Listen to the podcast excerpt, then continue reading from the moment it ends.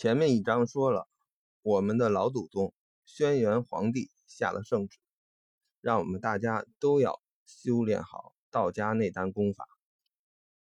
这个不光是为了我们身体好，也是为了让我们的生活方式更合理，待人接物处理的更好。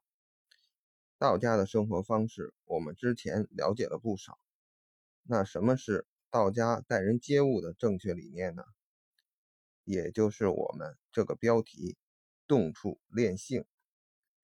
动处就是指平常待人接物、诸事应酬；练性就是修炼我之前说到的性命双修里的性功。性简单的说，就是指人的灵魂智慧，而练功当中主要指的就是元神，也就是把平常的待人接物、诸事应酬作为练功的一部分。那如何做到动处练性呢？首先要把自己变成一个比较阳光的人，对人和气，乐于助人，尽量把别人看得好一点。这样，如果不是碰到了一些特殊的事，别人也不会对你不好。自然，每天待人接物，能够相对的保持一个愉快的心情。清代养真集云：“自古神仙无别法，只生欢喜不生愁。”其次，不要表现的太与众不同，也就是老子所说的“和光同尘”。这个我们之前在前面讲过了，就不熬述了。因为你如果表现的太与众不同，别人就会有一种嫉妒心理，这种嫉妒心理就会促成别人对你有一些不好的行为，这些行为自然就会伤害到你，让你产生一些痛苦，对练性是非常没有好处的。比如。现在有些人在网上爱炫富，别人由于嫉妒心理，就会人肉你，看看你是怎么富的，富的过程有没有问题。还有更过分的一些人，直接泼脏水。在这种氛围下，即使是合法致富，那日子也过得不安稳。当然，有人会说，我合法致富。凭什么嫉妒我？但这个没办法，这就是一种天道，损有余而补不足，否则世界会太过失衡，导致无法往前发展。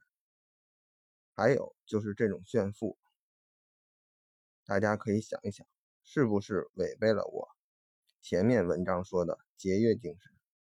在地球资源即将枯竭的情况下，还在拼命浪费。你觉得这是不是一种损功德的行为呢？进而会遭到反噬呢？最后，做人的一些生活细节方面，要衣着得体，饮食适度，住房舒适干净，出行低调便捷。为什么要做到这几样呢？因为你只有做到这几样，才能达到练性的要求。其实前面说的那些也是为了达到这个练性的要求。这个要求就是黄元吉祖师说的：“如此，随来随应，随应随往，以前不思，过后不议。当前乘物平施，毫无顾虑计较。所谓我无欲而心自定，心定而性自定。”也就是说，事情来了，能够从容处理；事情办完了，能够马上把它忘掉。一个是说呢，事情办得比较顺利，不用再关心；另外一个，即使不顺利，也不要老惦记着，没有什么用，只能多耗费精神。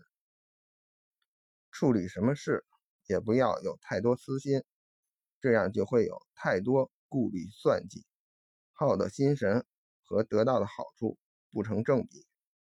更何况，有时候人算不如天算，越算计，可能失去的越多。